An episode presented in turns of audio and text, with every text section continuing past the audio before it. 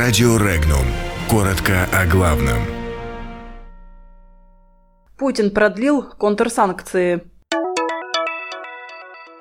Известны сроки возвращения России и долга Парламентской ассамблеи Совета Европы. В Москве назвали условия транзита российского газа через Украину. Киев заявил о саморазрушении парламентской ассамблеи Совета Европы. Белорусский сыр оказался под запретом Россельхознадзора. Президент России Владимир Путин продлил действие продуктового эмбарго в отношении стран, которые приняли ограничительные меры против России. Контрсанкции будут действовать до конца 2020 года. Напомним, четыре года назад под запрет попали продовольственные товары из США, Евросоюза, Канады, Австралии, Норвегии, с Украины, из Албании, Черногории, Исландии и Лихтенштейна. Тема возвращения долга России парламентской ассамблеи Совета Европы будет рассматриваться после возвращения делегации в ассамблею. Об этом сообщил вице-спикер Госдумы Петр Толстой. При этом он отметил, что тема финансов относится к компетенции исполнительной власти, в частности МИД России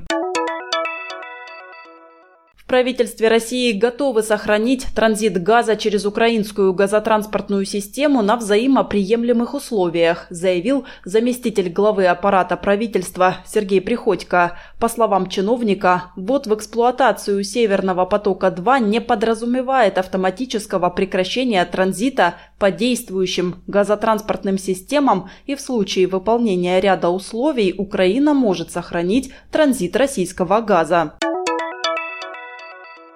Украинскую делегацию в нынешней борьбе против возвращения делегации России в парламентскую ассамблею Совета Европы поддерживают британцы и грузины, сообщила представитель Киева, член украинской делегации, вице-спикер Верховной Рады Ирина Геращенко. По ее словам, европейцы откровенно подыгрывают российскому лобби, а президент парламентской ассамблеи Совета Европы Лилиан Мори Паскье вообще ведет себя позорно. Глава украинской делегации делегации в Парламентской ассамблее Совета Европы Владимир Арьев заявил, что саморазрушение ассамблеи началось.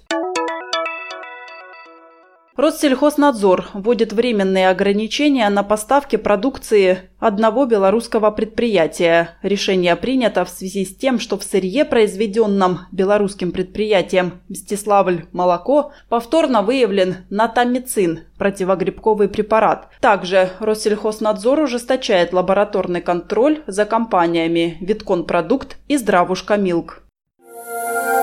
Подробности читайте на сайте Regnum.ru.